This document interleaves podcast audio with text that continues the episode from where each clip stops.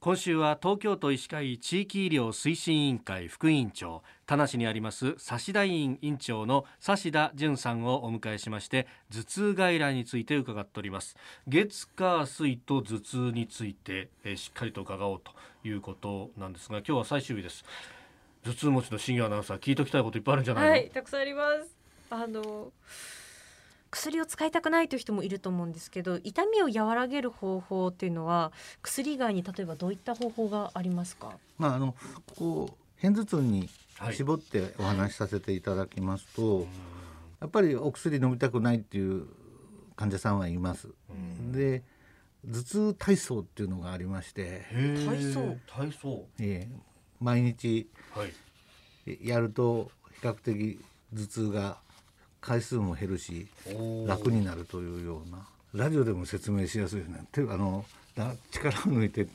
手をこうぐりぐり回すようなこういう体操なんですけどマイケン体操みたいな感じです か？おーあんまそうあマイケンの逆ですかね。マイケンの逆。逆ぐるぐるちょっと肩周りを回すように。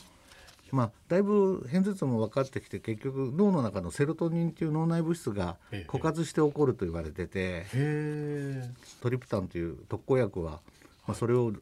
増加するっていうのかな脳内の増やすというのが一つその薬効となってるようなんですけどね。はああれセロトニンってなんかあの睡眠の時かなんかに聞いたことがある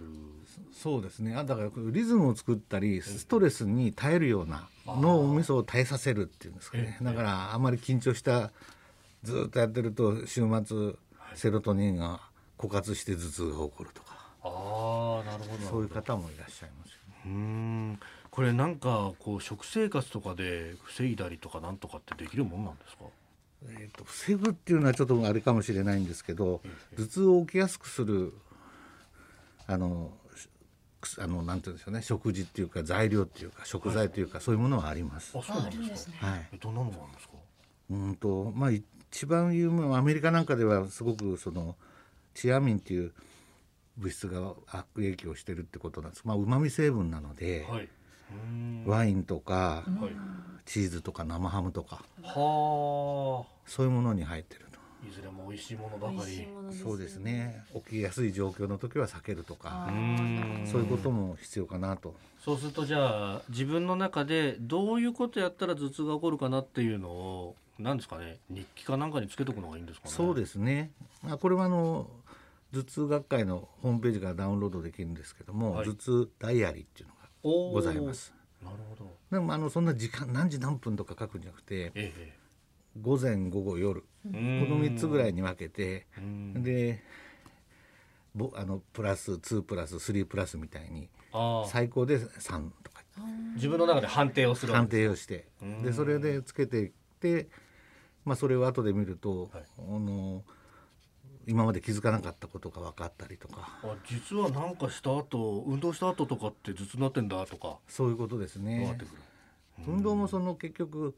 過換気っていうんですけど息が上がる、まあ、酸素を取り込むために息が上がるとそれの副作用、副作用っていうか反調でええ二酸化炭素が抜けるんですねえええそうすると血管が開くのでえええうんそれが頭痛を誘発するっていうことがあってはあ血液が多くなって頭痛がする状況でうんなんかテニスの後のビール一杯とかああでつまみはチーズだぞなんて言うと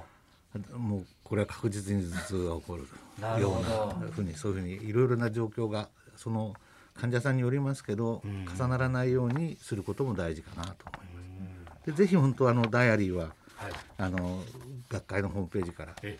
あのダウンロードできますのでえうんあのお使いいただければと思います。はいえー、明日は物忘れ外来について差田委員長差田淳さんに伺っていきます先生明日もよろしくお願いしますこちらこそお願いします。